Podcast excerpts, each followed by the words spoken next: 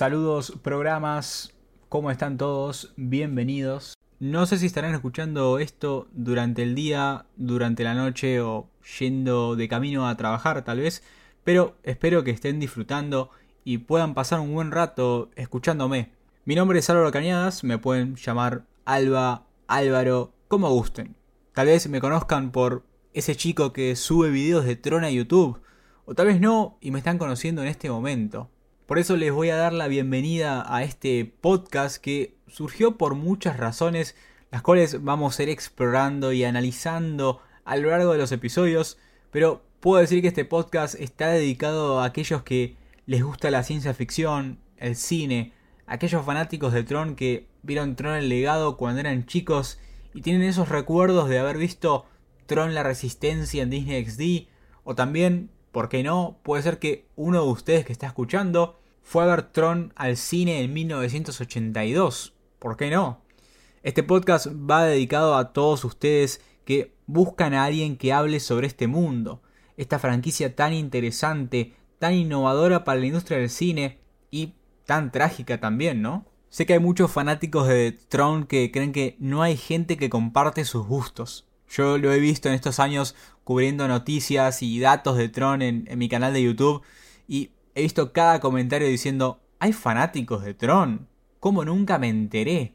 Este podcast también va para probar esto, para acompañarlos y para demostrar que la creación de Tron es uno de los universos más bellos de la cultura pop, con historias dentro y fuera de la pantalla y personajes que son una gran inspiración. Este primer episodio del podcast no se va a centrar en datos o información sobre algún detalle en particular. De eso ya tenemos mucho en mi canal de YouTube. Este primer episodio se va a centrar en contarles a ustedes que están escuchando esto mi historia con Tron. ¿Por qué esta obsesión? ¿Por qué un fanatismo por una franquicia de tan solo dos películas, una serie cancelada, videojuegos y algunos cómics por ahí? ¿Qué fue lo que tanto me atrapó de Tron? Muchos que siguen mis canales de YouTube o Twitch conocen mi historia, la he contado muchas veces, pero acaba de nuevo para aquellos que no la conocen.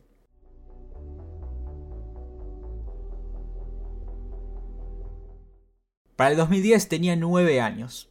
En diciembre llegaría Tron el legado a los cines de Argentina. Yo no tuve la suerte de verla en la pantalla grande. Probablemente en aquel entonces estaba centrado en otras cosas. Me fascinaba Star Wars, como lo sigue haciendo hoy en día. Estaba alucinado con Transformers, como lo sigo estando hoy en día. Pero faltaba algo. No había encontrado esa pieza que me marcaría todavía. En 2011 comenzaría mi fanatismo por Marvel, viendo Thor, Capitán América, pero no eran estas películas las que me iban a dejar una marca. Ni tampoco lo era Linterna Verde de Ryan Reynolds, que ante la propuesta de mi papá por ir a ver Capitán América al cine, yo opté por ir a ver el superhéroe de DC en la pantalla grande. Pero, bueno, eso es una historia para otro episodio. La historia que quieren conocer ustedes comenzó probablemente en septiembre de 2011. Durante ese mes en mi colegio nos fuimos de campamento, el cual no comenzaría de la mejor forma para mí. Llegada la noche, por suerte encontraría un momento para sentarme con mis amigos y pasar un buen rato ya que los profesores habían traído una película para que todos veamos en un proyector. Y ustedes que están escuchando esto dirán, claro, pusieron Tron el legado.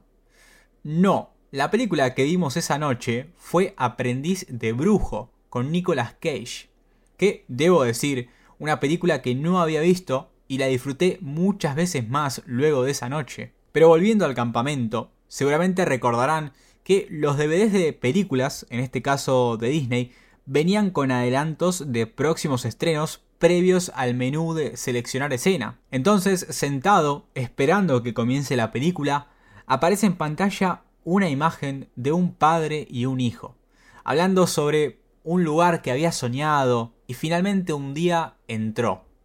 ¿A dónde entró? ¿Qué es esto que estoy viendo? Por supuesto, mi único recuerdo hoy en día y es algo que tengo grabado en la memoria, es ver a Sam Flynn andando en su motocicleta, en su moto Ducati. Esas son las imágenes que recuerdo del tráiler. Y la voz de un amigo alabando a la película, diciendo que era buenísima. Yo presté atención a ese comentario. Por supuesto, al otro día, al regresar a mi casa de este campamento, solo podía pensar en dos cosas. Hacerle caso al comentario de mi amigo, ver esa película y también conseguir el DVD de Aprendiz de Brujo para poder verla una y otra vez. Por supuesto no compré el DVD oficial y no intento promover la piratería, pero no creo que haya sido el único en hacerlo. Compré las películas copias en el mismo lugar de siempre. Y todavía recuerdo el día en que con 10 años fui al lugar y le pregunté al señor que atendía, Hernán, si tenía la primera película de Tron. Su respuesta fue que era muy vieja y no vendía películas viejas. El día que conseguí el DVD de Tron el legado, habré vuelto a mi casa, vi la película y sinceramente no recuerdo cómo fue la primera vez pero sí recuerdo todas las veces que me acompañó. Ir con el DVD de acá para allá y un DVD portátil que me habían obsequiado para mi cumpleaños, en donde veía la película una y otra vez en donde se me plazca. Era un mundo inimaginable para mi mente de 10 años. En aquel entonces no comprendía la historia de la mejor forma, mi concepto estaba un tanto desacertado, pero había acertado en una cosa, que fue ver la película. Batallas de discos, carreras en motos de luz, naves de luz. El aspecto y las ideas no se comparaban con nada que haya visto. Era un mundo nuevo, con un protagonista con el cual soñaba ser, y una historia de padre e hijo que mantenía la película unida. Eso fue lo suficiente para que la historia se quede conmigo. Fue al poco tiempo que supliqué a mi mamá que me lleve a comprar el CD de Tron el Legado. Porque sí, no podemos no hablar de ellos. Daft Punk y su música son el alma, el corazón de esta película. Un dúo que se juntó para devolverle a Tron esa inspiración que les dio la historia original.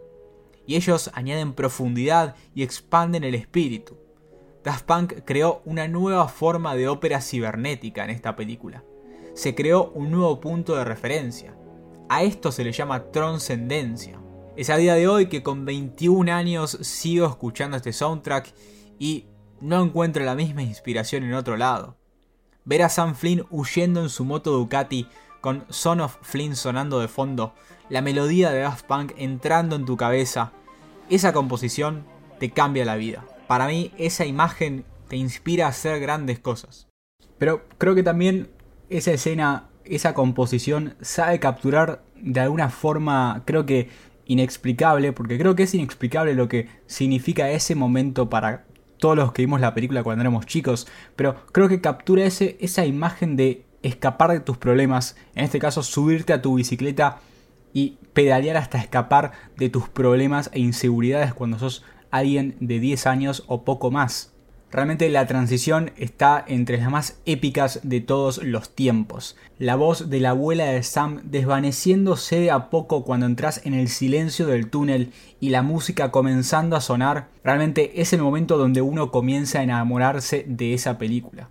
Pero realmente es una escena que te puede cambiar la vida y sé por relatos que he leído que lo ha hecho con mucha gente. Creo que si estás escuchando eh, esto y, y me entendés, eh, no puedes explicar lo que, lo que te transmite esa escena o, esta película. Y, ya sé que suena totalmente meloso, exagerado, como si estuviese totalmente loco y cegado por esta película, pero creo que alguno de ustedes va a entender las cosas que estoy diciendo. Y puede ser que sea un poco exagerado, obviamente, pero ¿quién no lo es? ¿Quién no lo es al hablar de una de sus películas favoritas? Tron el legado te enseña a ver hacia el futuro, te inspira a hacer la diferencia, a levantarte y pelear, a volver a empezar. Puede que a veces la vida te lleve a ver más allá de tus deseos y esperanzas, pero es nuestra misión luchar para demostrar que nunca todo está perdido. ¿Qué es la perfección? Lo tenés enfrente todo el tiempo, solo que no estás preparado para verlo. Tron el legado me acompañaría durante todos estos años. Pero ¿saben qué? Mi unión con esta historia se fortalecería muchísimo más, porque Tron estuvo ahí cuando más lo necesité. En pleno 2020 todos pasamos unas épocas duras. Durante la pandemia yo conocí Tron Uprising, también la conocerán como Tron la Resistencia. Esta serie animada lanzada en 2012 situada 20 años antes de Tron el Legado. Al verla despertó un lado fanático de este mundo que había estado dormido por mucho tiempo. Un lado fanático estaba sepultado por capas de películas y franquicias que seguían creciendo, mientras Tron continuaba en el olvido. Nunca había visto Throne of Rising. Fue emitida por Disney XD, pero desconozco la programación que tuvo en Argentina. Al verla la primera vez hubo un momento en esta serie que me marcaría.